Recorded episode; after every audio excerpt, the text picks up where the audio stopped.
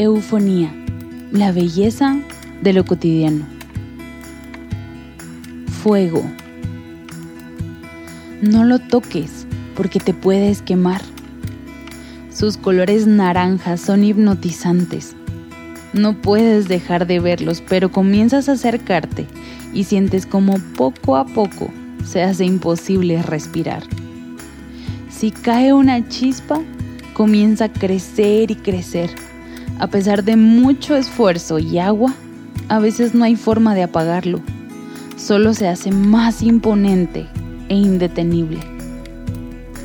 Puede ser una vela pequeña en la esquina de un cuarto o un incendio forestal y ambos te queman. Eso hace el fuego. Quema.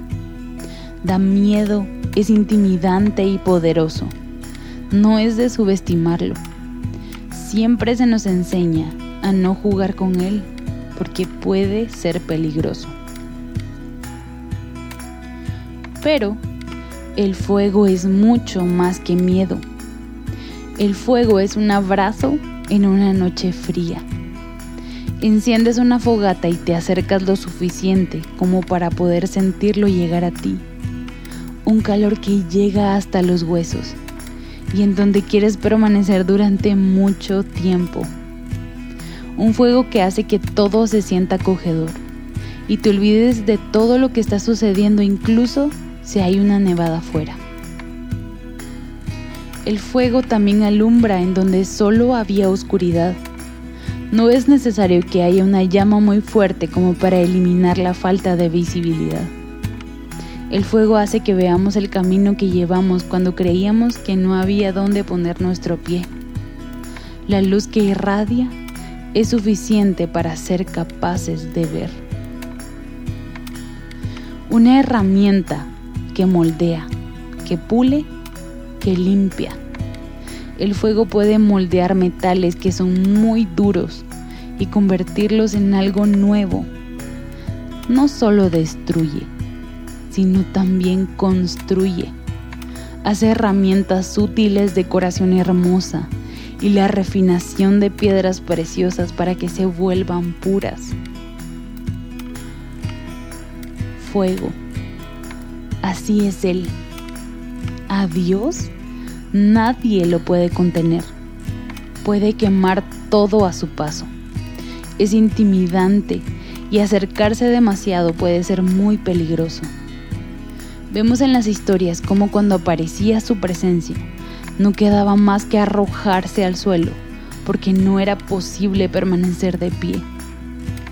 Fuego tan poderoso que más rápido que un parpadeo podría quemarnos y hacer que dejáramos de existir. Él es fuego, pero también incluye todas las partes. Una fogata acogedora que en lugar de quemarnos, descongela el hielo que invadía nuestro corazón. Como una vela que alumbra un cuarto sin luz es tan radiante que es difícil dejar de verla y alumbra continuamente para dejar el temor que existía en la oscuridad por un lado y comenzar a ver la belleza que nos rodea. Y así como el fuego moldea el metal o el oro, de la misma manera sucede con nosotros. Nos transforma. No podemos permanecer cerca sin cambiar. Y aunque quema, es bueno es lo que necesitamos. Ambas partes del fuego son igual de reales y ambas partes del fuego son buenas. Dios es poderoso. Nuestras mentes jamás podrían contemplar cuánto poder existe en Él y es digno de ser temido, no tomado a la ligera. Él no se debe a nosotros, sino todo lo contrario. Somos sus criaturas y sus manos son infinitamente superiores a las nuestras. Pero ese fuego abrasador nos hace parte y nos dice que permanezcamos cerca de Él para poder conocerlo, para aprender a amarlo. Su corazón es una llama encendida que nos abraza y nos invita a no pasar frío nunca más, a contemplar el invierno de afuera, pero todo permaneciendo dentro de su corazón.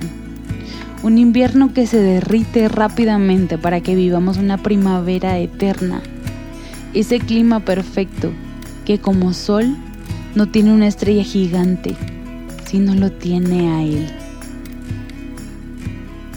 Porque nuestro Dios es fuego consumidor. ¿Qué Dios hay como tú que perdona la iniquidad y pasa por alto la rebeldía del remanente de su heredad? No persistirá en su ira para siempre, porque se complace en la misericordia. Volverá a compadecerse de nosotros, eliminará nuestras iniquidades.